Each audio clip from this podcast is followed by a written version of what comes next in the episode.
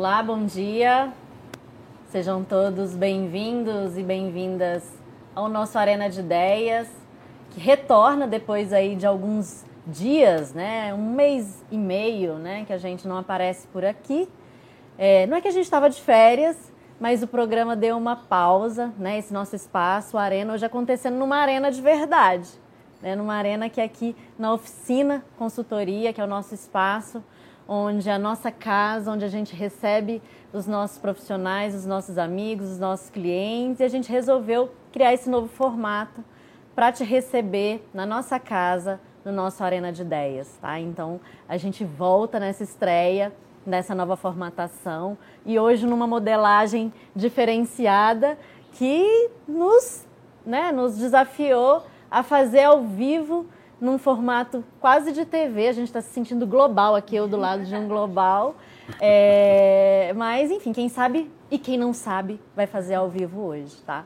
Então sejam muito bem-vindos e bem-vindas. O tema de hoje, né, depois desse período, não poderia ser diferente, né? A gente começa aí com toda força. O carnaval ainda não chegou, mas 2023 começou com toda força no Brasil e no mundo é, e com muitas projeções, muitos acontecimentos e que a gente vai olhar aqui um pouquinho com esse time sobre tudo que está acontecendo e poder trazer, contribuir com vocês com alguns insights, algumas tendências e alguns olhares aqui. Comigo, eu queria apresentar quem está aqui hoje é, integrando essa saia justa. Eu vou começar aqui pela Nath, a Natália Lima, que é diretora da nossa área de treinamentos e que vai trazer um pouco desse olhar, né, Nath? É, de como a capacitação vai ser importante ao longo de, desse novo ano, né, dos novos desafios colocados aí nesse cenário de Brasil e para as organizações. A Márcia Leite, que também é diretora aqui da nossa área de reputação e relacionamento, que vai trazer um pouquinho desse olhar é, de como gestão de reputação é, é algo que está presente o tempo todo e que a gente vai precisar olhar com muito cuidado, as empresas vão precisar entender o terreno é, é, e os desafios de futuro para poder construir relacionamento aí com todos os stakeholders, né, Márcia? Já já a gente vai falar um pouquinho sobre isso. O nosso querido recém-chegado Ian Sample, que vem também é, para nos apoiar aí como diretor na área de reputação e relacionamento é, trazendo essa visão muito né, de, de, da mídia, do olhar, do que, que é notícia, como construir essa notícia, né, Ian? A gente conta com você aqui nessa contribuição, pode ser? Claro. Bem-vindo. Obrigado. a Erika Abe, que é a nossa diretora também de reputação e relacionamento e que vai trazer um pouquinho para a gente aí desse olhar é, sobre gestão de reputação no ambiente digital. Né? O que, que a gente precisa olhar em termos de análise de dados, em termos de estratégia multicanal, em termos de conteúdos é que sejam aí mais é, relevantes e com maior impacto e engajamento nesse ambiente tão difuso que é o ambiente das redes, né, Érica? É isso mesmo, Lili. Bem-vinda. Obrigada. Miriam, que é a nossa Miriam Moura, nossa consultora de curadoria e conteúdo, que sempre trou, traz aí para a gente um olhar sobre o que está acontecendo no cenário das empresas, da notícia, numa visão de tendência e de curadoria. Essa semana a gente fez um evento muito bacana aqui, que a Miriam produziu esse conteúdo. A ideia é que você possa colaborar no nosso papo aqui hoje também, Miriam, com um pouquinho dessas tendências. E o Kaique Fernandes, que é diretor da nossa área de, de, de relacionamento com o poder público, né, e traz um pouco dessa visão do ambiente de poder quais os desafios que a gente tem para conectar né, é, os interesses privados, a sociedade com as pautas que o poder público traz aí como as prioritárias. Né? Então, é isso, é esse time que vai debater com a gente aqui nesse primeiro momento. E, enfim, a gente vai trazer os temas e vai abrir um momento no final para que você faça a sua pergunta, tá? Então não deixe de trazer nos comentários, no chat, é, os, as perguntas, podem direcionar, que a gente vai tentar aqui ao longo da nossa programação direcionar cada uma delas, tá? Então, sejam muito bem-vindos e bem-vindas, tá? Então, para começar, eu estou aqui com uma colinha, né, dos temas que a gente vai é, precisar endereçar, tá? Mas eu vou começar falando aqui de um modo geral sobre o que a gente quer aprofundar aqui, né? Então, a gente sabe que, é, como a gente vinha falando no início, né, 2023 mal começou, né? E aí a gente teve posse é, de presidente da República. Depois, na sequência, na outra semana, ataques antidemocráticos é, que, obviamente, é, é trouxeram aí um susto, né, mas ao mesmo tempo grandes necessidades e, e, e aprendizados para que a gente pensasse sobre a ótica da comunicação, né? É, a gente vem vivenciando aí, isso parece que não acaba nunca, né? Um processo de é, movimentação grande no mercado de tecnologia, né? As demissões em massa das big techs, que tem trazido aí é, uma nova lógica de trabalho, né? um novo olhar que a gente está tentando decifrar, decifrar, sobre o que acontece né, com o mundo do trabalho no momento em que a gente está saindo é, de um, da pandemia, né? A gente pode dizer assim que já estamos na era pós-pandemia, né? No novo normal, né? Nessa normalidade diferenciada e que novos desafios estão sendo postos também no ambiente das organizações e do universo do trabalho, né? Então, se a gente puder falar um pouquinho sobre isso, enfim, uma série de questões, tem calamidades dos, né? da, da situação dos Yanomamis que deflagrou aí um, um processo muito complexo e, e, não só político, mas jurídico, né, que a gente vai precisar endereçar. Enfim, retomada da agenda do Congresso, né, quais são as prioridades. É, é muita coisa para poder a gente olhar sobre a perspectiva da comunicação. Né? E aí, Miriam, eu queria que você pudesse começar, né, abrir conosco, trazendo um pouquinho. Né? É, nós, enquanto gestores de reputação, né? as empresas enquanto gestoras das suas próprias reputações. O que, que a gente precisa olhar nesse ambiente tão complexo em que tudo está acontecendo ao mesmo tempo e a crise parece ser esse modo on né, desse, desse momento que a gente está vivendo, né? Um acontecimento sobrepondo ao outro e a gente tendo que aprender o tempo todo é, com esses acontecimentos para poder, obviamente, saber como conduzir é, uma comunicação eficiente? O que, que, você acha que são os principais desafios, não do futuro, mas de agora, para esse contexto? Bom, bom dia, bom dia a todos. É um prazer, uma alegria estar de volta aqui ao nossa Arena de Ideias, nesse novo formato, né, tão gostoso. É, ouvindo a, a Liliane falar, eu fiquei pensando assim, quais são as principais tendências nesse 2023 que começou um tsunami, né? Um tsunami, um terremoto. E nós estamos vivendo terremotos naturais tão tristes. Estamos vendo o terremoto na Turquia, né, que é uma tragédia de grandes proporções. Ao mesmo tempo, os conflitos geopolíticos são terremotos políticos, né, e que exigem, sobretudo, o tempo inteiro de uma comunicação, a comunicação para pacificar, para aproximar. A gente vivencia é, ontem vendo aquelas fotos tão pungentes no jornal que todo mundo viu daquele pai turco segurando a mão da filha sobre os escombros, né, já morta, e ao mesmo tempo o, o, o bebê que sobreviveu, quase um milagre. Aquilo toca né? todo mundo. E sabe o que, que eu me lembrei? Daquela música do Chico Buarque, a dor da gente não sai no jornal, mas sai. E isso, qualquer evento, acho que a, a tendência principal que a gente tem que focar, todo mundo, nós que trabalhamos com comunicação, mas qualquer pessoa, é, autoridades, né, personalidades, qualquer evento hoje é um evento de comunicação.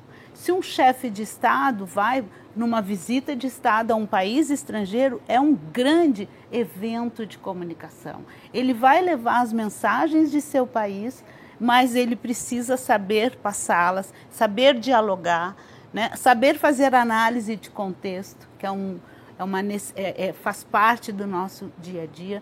Então, a comunicação nunca foi tão decisiva, central, para aproximar, para resolver crises, para propiciar aprendizado. Então a gente vai viver neste que estamos completando um ano, né? Lembram? Um ano de guerra na Ucrânia e que mudou tudo, né?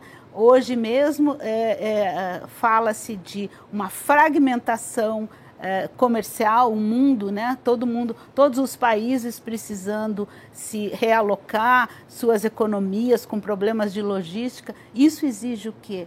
Comunicação. Verdade, Miriam. E isso né, traz esse olhar para a comunicação como protagonista, né? Já foi bastante, né? Desde a pandemia, é, sempre, né, a gente que é profissional de comunicação sempre sabe da relevância da comunicação.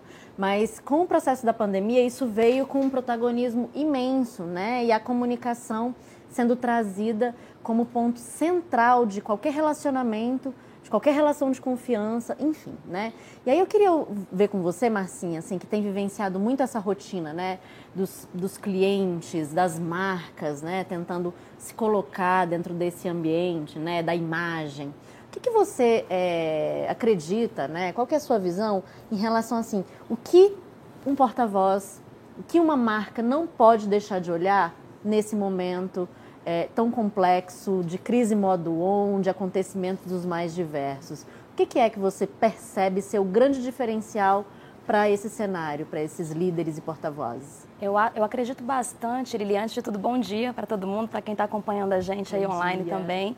É, mas eu acredito muito que é a capacidade de se adaptar às decisões e revisão de estratégia o tempo todo. O tempo todo, porque é, você tem um plano, você traça ali um caminho, né, uma estratégia, e de repente alguma coisa no, no, no cenário externo muda e aquilo tem que também mudar a sua forma de comunicar, a sua agilidade, a, a, a palavra exata a, a ser dita no momento certo é incrível, mas faz toda a diferença.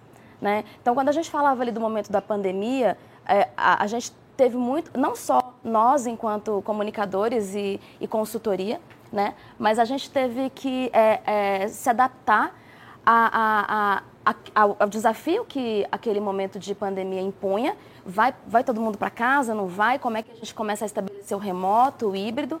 É, e agora, já como você mesmo falou, nessa retomada, a gente começa a voltar. É, o relacionamento, ele continua tendo, é, até mais, eu diria, a importância do olho no olho, é, né? E, assim, o que coloca para a gente a, comunicação como balizador. Por quê, né? Eu estava acompanhando uma pesquisa na semana passada, a State of é, Remote Work 2022, feita pela, pela Buffer.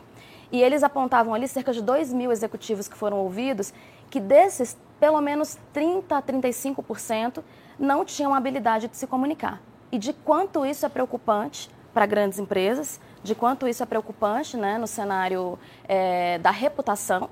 E aí você tem o poder de fortalecer uma reputação, construir uma reputação ou destruir uma reputação com a mesma velocidade.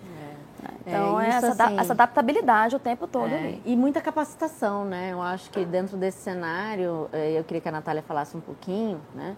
É, a importância, né? Que assim, a gente está na era do aprendizado, né? na era de ser aprendiz. Né? Com tudo isso que está acontecendo, a gente é desafiado o tempo todo a experimentar novas formas, a testar é, novas teorias, né? a experimentar. E para experimentar, a gente tem que estar tá muito aberto para o novo, né? aquilo que a gente fala de ser aprendiz, de aprender, né, de lifelong learning, né, que é tão famoso e tão dito por aí.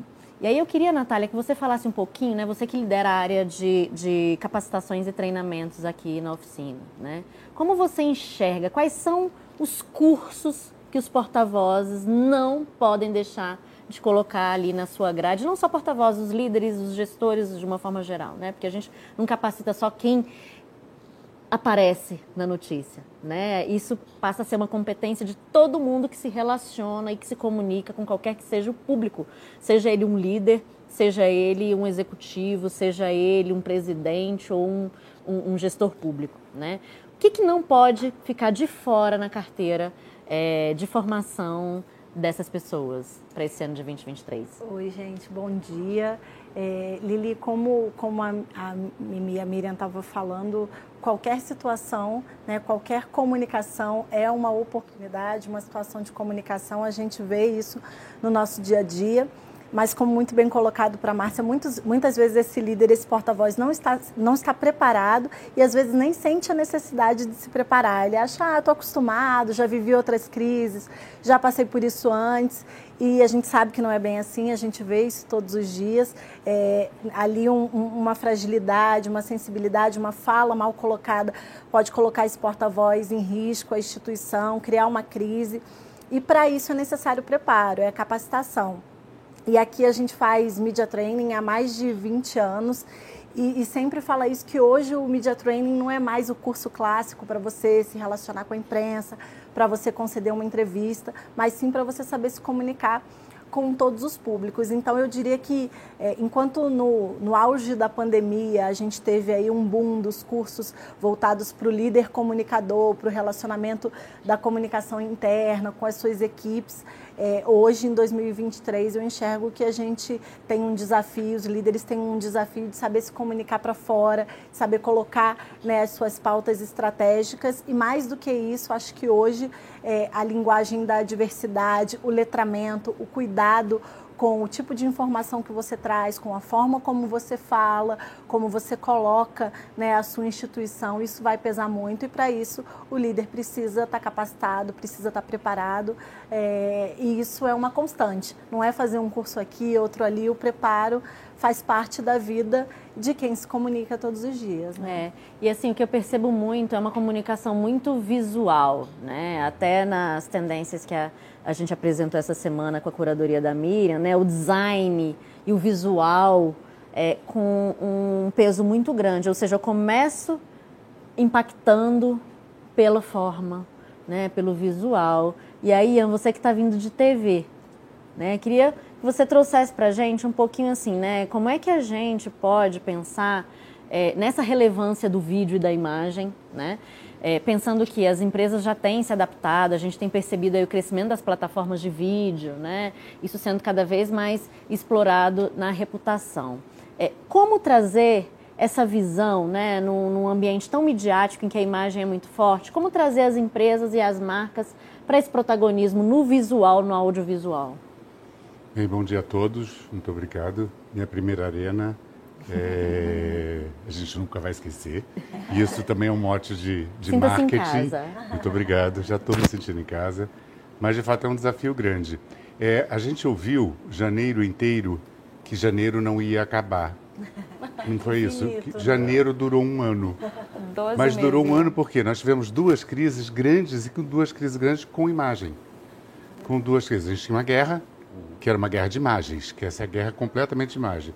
E tivemos o 8 de janeiro, o fatídico 8 de janeiro, que de fato remodulou, eu acho que todos os nossos relacionamentos, porque ela começou a colocar em risco uma questão que a gente tem máxima para a gente, que é a democracia, que é a liberdade, que é o Estado, que a gente nunca imaginou que a gente pudesse ver é, símbolos é, que são nossos, não nossos brasileiros, que são muito caros para a gente, que é um congresso, que é uma arena de democracia, que é um Supremo, que é também o guardião dessa democracia.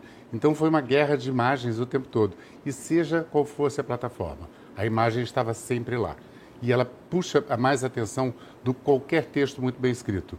Somos defensores do texto, somos. Mas a gente sabe que a gente está vivendo hoje uma guerra de imagens e é exatamente quem tem a melhor imagem, a menor imagem. Hoje, quando a gente chegou aqui, a gente estava conversando sobre acho que foi a Nath que trouxe, que o Palácio colocou segredo de justiça nas imagens internas do 8 de, de janeiro. E por que isso?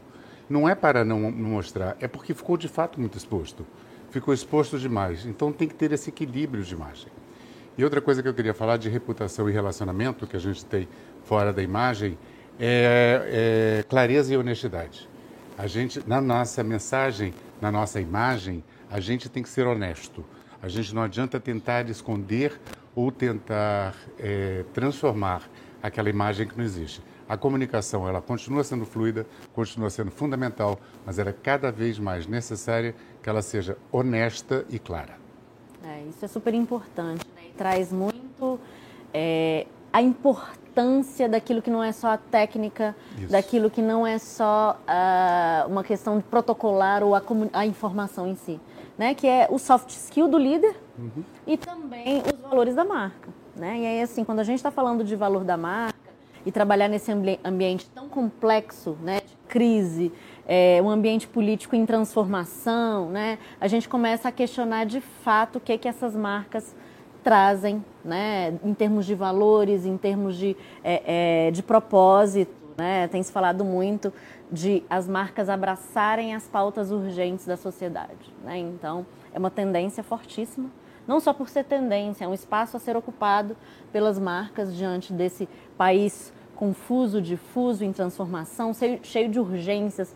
Tem desde o combate à fome, a, a questão dos Yanomamis, a questão da reforma tributária, que é uma pauta que deve vir aí para o Congresso. E aí eu queria ouvir você um pouquinho, Kaique, assim, é, como né, gerar conexão dessas empresas né, que precisam trazer com honestidade, como o Ian está falando, né, o seu compromisso é, e, e a tua contribuição social, como é que essas marcas podem, junto ao poder público, construir projetos de, realmente de transformação, né, que possam gerar, porque assim hoje ser honesto e, e construir reputação passa por abraçar causas que não são só suas, né, por causas que sejam da sociedade, né? E esses resultados sendo cobrados de verdadeira transformação, né? Então, como é que as empresas podem se conectar com o poder público nessa gestão de política pública, né? Ou seja, o setor privado assumindo um papel que até então era do poder público. Como é que você enxerga essa possibilidade? Como é que a gente pode construir isso? Legal.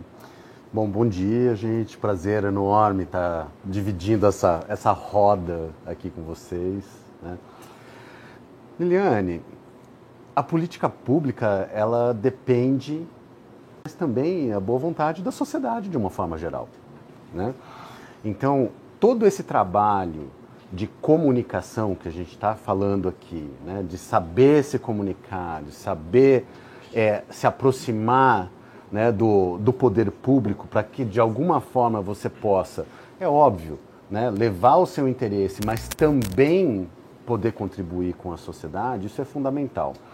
E eu acho que 2023 a gente está vivendo um momento diferente onde é, o diálogo voltou a ser um ponto fundamental no relacionamento com o poder público. Né? É, a facilidade de acesso, a facilidade para você levar a sua demanda e levar propostas. Eu acho que nós estamos num, num momento de país que necessita de uma reconstrução e o papel do privado aqui vai ser fundamental. E como é que, como é que a gente pode fazer isso? É por intermédio da comunicação e do relacionamento em ações bem coordenadas né, e bem estruturadas para que essa vontade do privado seja levado ao poder público, né, seja levada ao poder público e que se estabeleça, seja possível estabelecer essa conexão entre o interesse público e o interesse privado tem muita coisa acontecendo por aí que pode ser trabalhado em conjunto. Uhum. Né? Então, esse, esse conjunto de treinamentos, capacitações, comunicação, relacionamento, a reputação de uma forma geral, nesse grande momento de diálogo que a gente está vivendo. É. é um momento muito de conectar pontas, né? Você tá... Isso por conta de uma necessidade que era o ser humano. É, o consórcio de imprensa anunciou na semana passada o fim é. né, do acompanhamento é. dos dados da é. Covid foi bem marcante não lembrar. mais, né? É porque Agora a gente, dados então, eu acho que isso, pontua, isso, também pontua a pandemia. É. é. Sem dúvida. E isso muito é, identificando a necessidade da sociedade, né, gente? Acho que a comunicação nunca exerceu um papel tão importante que é de representar o interesse social, né? E muitas vezes levar essa relevância, né? E esse olhar que as marcas precisam ter para esse social é, é, nunca antes tão feito, né? Porque é isso de ocupar espaço, ocupar o espaço, o setor privado ocupando o espaço do setor público, juntando, né, unindo esforços para a política pública, né? Só que para fazer isso de uma forma eficiente, eu preciso saber a necessidade do outro, né? Como é que eu alcanço as necessidades sociais, né? E aí eu não vejo outra forma a não ser com uma escuta muito ativa, né, Érica? E essa escutativa cada vez em formatos dos mais customizados e mais tecnológicos, com inteligência artificial. Enfim, como é que eu alcanço a necessidade social? Érica, eu queria que você falasse sobre essa sua expertise do ambiente digital, né, de entender como é que funciona as conversas em rede, para que você falasse um pouquinho para a gente o que é que tem de novidade nesse cenário de entender, captar né, a necessidade social para poder conseguir trabalhar a estratégia de comunicação. Bom, bom dia, gente. É muito bom estar aqui mais uma vez com vocês.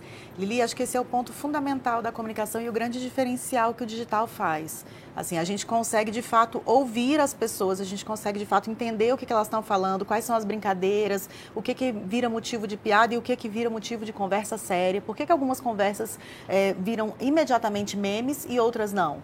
como que você viraliza ou não um conteúdo no ambiente digital. Tudo isso a gente percebe e consegue aprender a partir da observação. E a observação do quê? Do comportamento das pessoas, do que, que faz sentido para elas e principalmente do que, que faz sentido em cada nicho. Cada vez mais a gente fala de comunicação segmentada, individualizada. As pessoas querem, de fato, se sentir ouvidas, as marcas, poder público principalmente, né? O cidadão quer falar direto com a pessoa e quer ter a sua necessidade atendida. É verdade. Né? Ele quer entrar ali no, no Twitter de um ministério ou de uma secretaria secretaria XPTO e dizer ali, ó, oh, meu caso é esse, eu preciso dessa solução, quem é que pode me ajudar? Eu não quero mais sair de casa, ir para uma fila, ficar lá aguardando com uma senha, para então, quem sabe, daqui não sei quanto tempo eu ter o meu problema resolvido. Tudo é muito imediato e, ao mesmo tempo, a frustração também vai de volta para a rede, né? Sempre que há um momento de é, não atendimento de expectativas. As pessoas imediatamente colocam isso na rede e aí a gente vai cair nas crises, né, onde começa, né? exatamente, onde começam as crises lá no saque 2.0.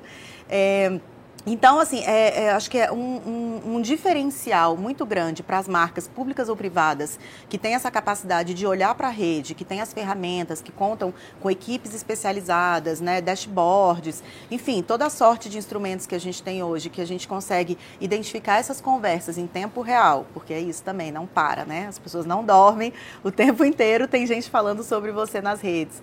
É, e, e você identificar isso por meio de uma análise acurada, com expertise de comunicação comunicação e com expertise política também, cada vez mais. Eu acho que uma das grandes coisas desse ano de 2023 é que a política está presente em praticamente todas as conversas. Assim, se antigamente, né, a gente aqui que já tem mais idade, a conversa da, da, do tema assim, da, das famílias era a, o final da novela ou né, o que estava passando na televisão, hoje em dia em qualquer roda que você senta é política sempre tem alguém com algum conteúdo político, alguma informação política para trazer para gente. Não né? cabe mais, né? Eu não discuto política, não falo Exato. religião, não falo de futebol, não Não gosto. tem mais espaço para isso. Está tão presente política. no nosso dia a dia, né? Assim, até em função dos ataques antidemocráticos do dia 8, quem não estava ainda mobilizado, de alguma forma se mobilizou, para um lado ou para o outro, mas se mobilizou. Mas né? Isso, essa discussão sobre a política, ela é importante, né? E esse talvez esse enraizamento né, na sociedade de uma forma geral é, pode trazer bons frutos. Mas aí, de novo, a gente cai na história da boa comunicação. Com né? certeza. Então, assim, discutir política por discutir, legal, ótimo, né? mas o quão, quanto de verdade você está discutindo naquilo ali? O quanto né, de interesse efetivamente público e social está fazendo parte dessa discussão na sua, na sua roda ou não. Né? É como a Márcia colocou, ah, não, não gosto de política, né? não discute. Gente, política é tudo. É. Política está diante de nós todos os dias e a todo momento. E definindo essa é as nossas questão, vidas. Definindo é, as nossas é uma questão... vidas. Né? É que as pessoas, as pessoas acham que a política é só partidária. É, é só partido, é só o Congresso. Não é. é. Isso daqui é um ambiente político. Sem dúvida, né, sem dúvida. Quando se fala em políticas públicas, é Sim, é política, política, no modo geral. Política né? em reunião de gente, é, né? Reunião isso, de pensamentos, né? Então, isso nos traz a uma questão como é, a sociedade ela é completamente conectada, né? Todo mundo é conectado. Isso, isso, isso para muitos executivos e gestores é um dilema. Né? Até que ponto, num contexto de alta polarização, que a gente uhum, vive, uhum. É, se pronunciar ou não. Esse é, uma das, é um dos temas muito presente em 2023. Muito presente, né? E, e, não cabe mais espaço de não fala. De não fala. Não Porque cabe não mais. fala é uma fala é. Exato. É uma não posicionar política. é posicionar, né? Então, assim, também tem uma situação que eu acho que a Érica deve ver muito nas redes é a necessidade de se posicionar sobre tudo, né? É. Então, é. qual é, o limite? necessidade ou, a vontade, ou né? vontade, né? porque eu acho que até os, os, os grandes executivos, grandes empresas, às vezes, se veem nesse dilema. Eu realmente preciso preciso falar sobre isso, eu preciso ter um posicionamento. A gente não sabe Jura às vezes, eu né? Eu juro que eu vou precisar. E quando eu não sei, porque às vezes a gente não sabe, né? E aí dá uma vergonhinha, você fala eu não sei, pega mal, mas não, às vezes mas eu você acho pode que aí a gente entra numa das grandes questões que são interessantes também, que é assim, o dizer não sei, hoje em dia não é mais um é problema. Okay, né? né? É assim, é um bom sinal. Essa, é. essa história do lifelong learning é isso. Eu não sei, tá, está tá um monte bem, de né? coisas, e está tudo bem, certo. eu não preciso ser um especialista em tudo. Vou buscar saber, né? né? Não vou sei, buscar saber. Vou buscar saber. Então, de repente, vou buscar é, me informar. É. Né? De repente, uma forma de você se posicionar é você referenciar alguém. É. Eu não sou especialista. Na lógica do ambiente de trabalho, é a necessidade da inclusão digital de todas as pessoas. Né? A gente ainda a gente vive, aí eu queria trazer esse papo aqui, essa, esse assunto para discussão, a gente vive uma, uma, um momento mais intergeracional que a gente já teve no mercado de trabalho. Né? É, e, e, que isso é maravilhoso. Né? Isso tem trazido para a gente grandes aprendizados, é, porque essa colaboração, essa, essa coisa de visão diversa, né? isso traz para a gente um olhar. Só que o que, que, você tem identificado? Né? Inter porque eu acho importante a gente falar que, que qualquer transformação tecnológica, e ela é cada vez mais veloz, ela precisa ter uma ética. A inclusão, a inclusão ética, a inclusão, a inclusão digital é uma questão de ética. Então, assim, eu, eu vejo que toda a sociedade, nós aqui no Brasil, vamos amadurecer a, a olhar isso. Não há que se falar em política pública se não se falar em inclusão, uhum. em diversidade, em pluralismo, uhum. né? E aí é, eu que te debata isso e que a gente leve isso, escute o outro. Esse vai ser o nosso 2023. Uma coisa a gente não vai ter que é tédio, né? Não tem. Não vamos ter tédio, é. E aí eu acho que até complementando, Miriam, essa questão das fake news, assim, talvez seja um dos grandes desafios para os próximos, sei lá, 5, 10, espero Sem que dúvida. poucos anos, mas é. pelo jeito, é, acho que ainda serão muitos, assim, que é o desenvolvimento da visão crítica, né? Porque, assim, além, além da inclusão Sem digital, dúvida. além do tão, de saber entender o que está escrito naquela frase, você ter um raciocínio sobre aquilo. Que é um pensamento né? político. Exatamente. Né? Lato senso. Né? O que é muito mais difícil, desculpe, é você desconstruir uma fake news do que você construir uma, uma verdadeira. É, é, a gente vem falando isso. A desconstrução da fake news hoje dá um trabalho uhum. que não, é absolutamente desnecessário para o nosso negócio, porque a gente tem que trabalhar no proativo na questão da informação. A desinformação, às vezes, leva muito mais. Provocou para falar, trazer a tecnologia para o ambiente de trabalho. A gente às vezes até nem percebe, mas não tem, não tem que trocar de nome, gente, tem que resetar é. tudo. Eu provoquei isso a você, moto e outras que mais recentemente têm trazido as suas, é, os seus profissionais de volta para o ambiente presencial, né? E o que a gente tem é, identificado é assim agora muito embate, né? dentro disso, né? O que é o melhor modelo? E, e, a percepção de que a liderança tem uma tendência a querer um universo em que a, a gente tenha mais o presencial e os times entendendo o tempo todo que o melhor modelo é o modelo 100% remoto, até uhum. questionando, ah, para que, que eu tenho que ir, enfim, né? E aí eu queria ver com vocês, assim, o que, que vocês acham? A tecnologia resolve o mundo do trabalho para esse ano de 2023? Ou olho no olho, a conversa, né? o, o cafezinho, uh, a produção coletiva ainda faz diferença para esse mundo do trabalho pós-pandêmico? Nenhuma dúvida, nenhuma dúvida. É que faz sim diferença. Só que a gente já tá tanto com Zoom, né? Coitado do Zoom, a Zoom, fadiga do Zoom, e depois é, Teams, a gente já está mais. É, isso já faz parte, é quase, quase como um cafezinho, né? Faz parte da nossa vida.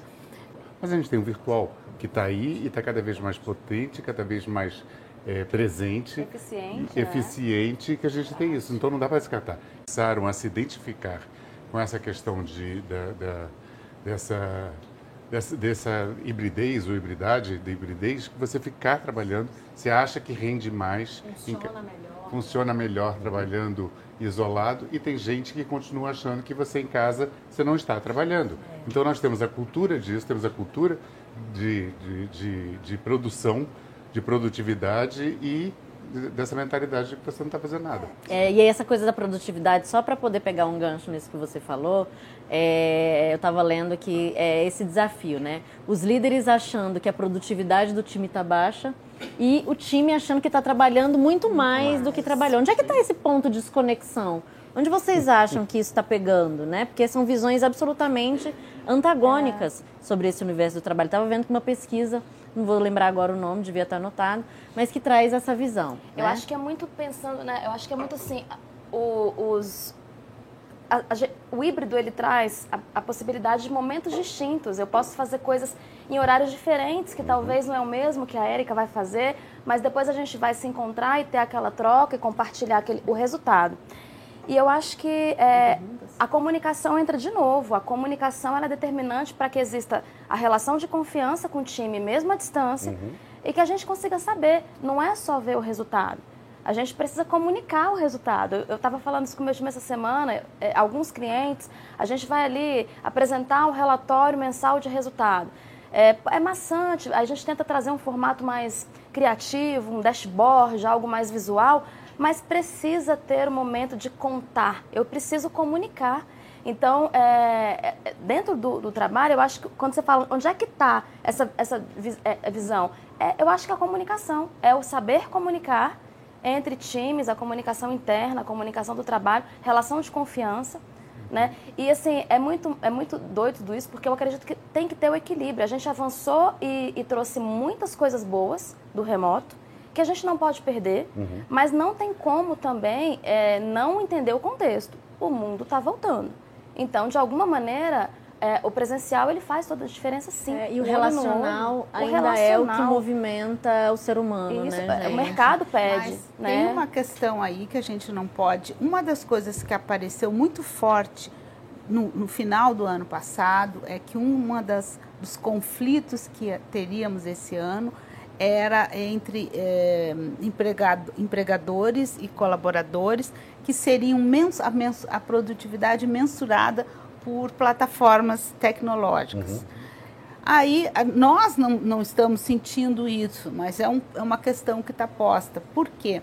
A gente não pode esquecer que tem muitas corporações hoje que têm 100, 200, 300, 500 mil pessoas morando em diferentes países, é. com diferentes fuso horários, e que esse olho no olho não é possível, até por uma questão logística, de custo.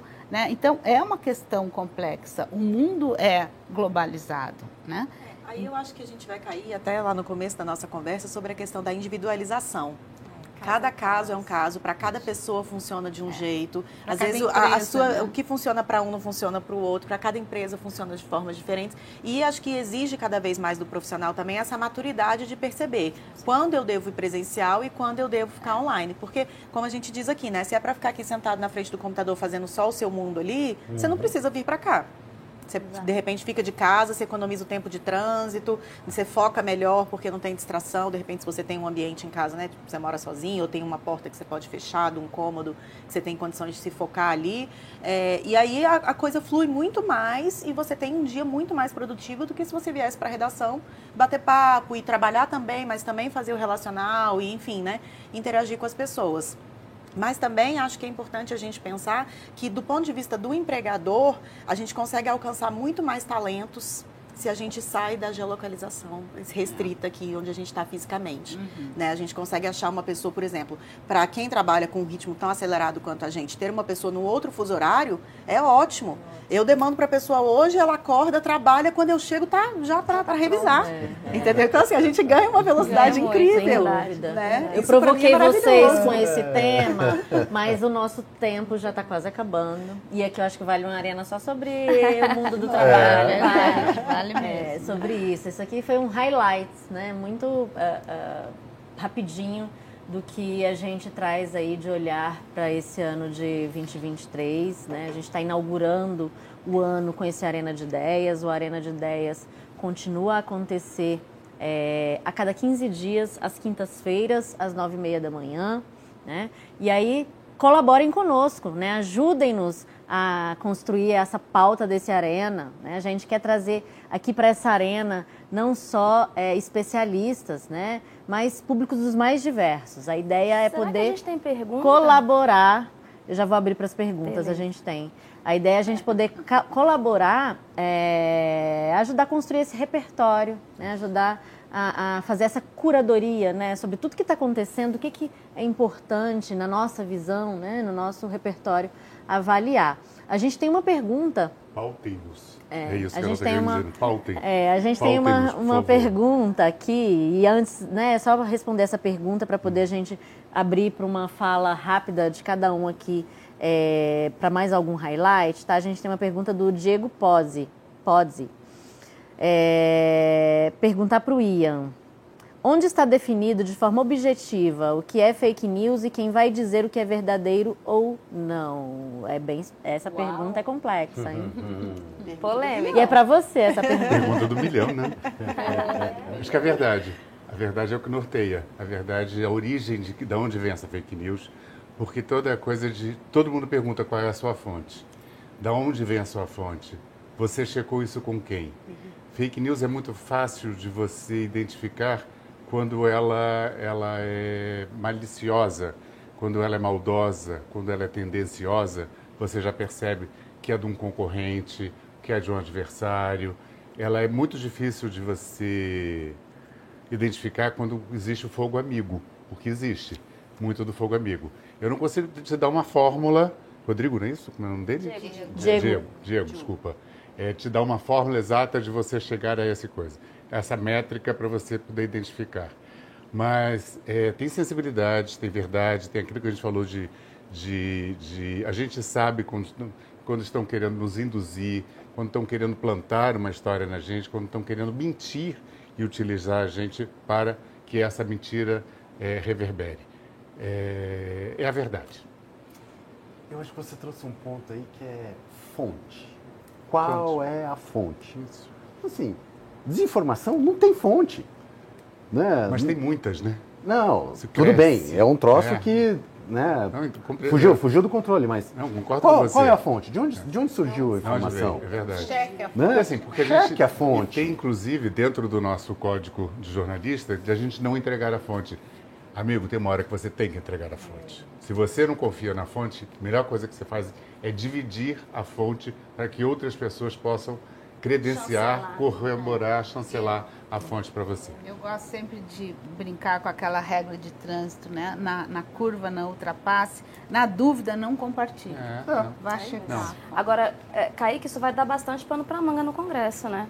Vai. É censura, não é censura? É. Regulamenta, não regulamenta? Como é que faz? Essa vai ser uma discussão longa e boa, né, de se acompanhar. E necessária. E agora, necessária. pelo menos, o Congresso está tomando para claro. si uma questão de regulação, claro, não é claro. regulamentação. É de você ver até onde você pode ir. E, e, também tem um outro ponto, né, Ian, que é responsabilização. Lógico. Né? Enquanto, enquanto a nossa regulamentação, enquanto a nossa sociedade não responsabilizar é. aqueles que divulgam, né, a, a, desinformação, a fake news ou como queira chamar, porque a gente teve dois momentos muito sérios, muito graves. Primeiro foi a eleição, Sim. segundo foi a pandemia. Sim. Então nós tivemos a, a, fake news norteou de uma forma que a gente podia ter tivemos um caminho completamente né? descontrolado. Concordam? Então é isso. É, inclusive, eu acho que esse tema a gente tem que pautar bastante aqui na nossa discussão da Arena, né? Porque trazer essas visões, essas versões, o governo vem com um compromisso também muito importante de trazer, né, inclusive é, a AGU assumindo esse papel de né, criar essa secretaria de combate à desinformação uhum. e tudo mais. Então, de fato, vai ter muita política pública direcionada para isso e a gente precisa trazer essa discussão. Mas a gente está nos cinco minutinhos finais aqui da nossa conversa gostosa. Por mim, a gente ficava aqui o dia todo agora. Gostei desse modelo, tá? Inicialmente eu estava achando que não ia dar muito certo, mas agora eu estou bem à vontade. Aqui a gente ficar. pode, inclusive, tomar um café, bater papo, que tá tudo dominado aqui né, nessa arena, né? Gostosa poder estar aqui com vocês nesse bate-papo, né? É, mas em uma palavra, eu queria que cada um trouxesse. Qual é a palavra do ano de 2023? Pensa rápido.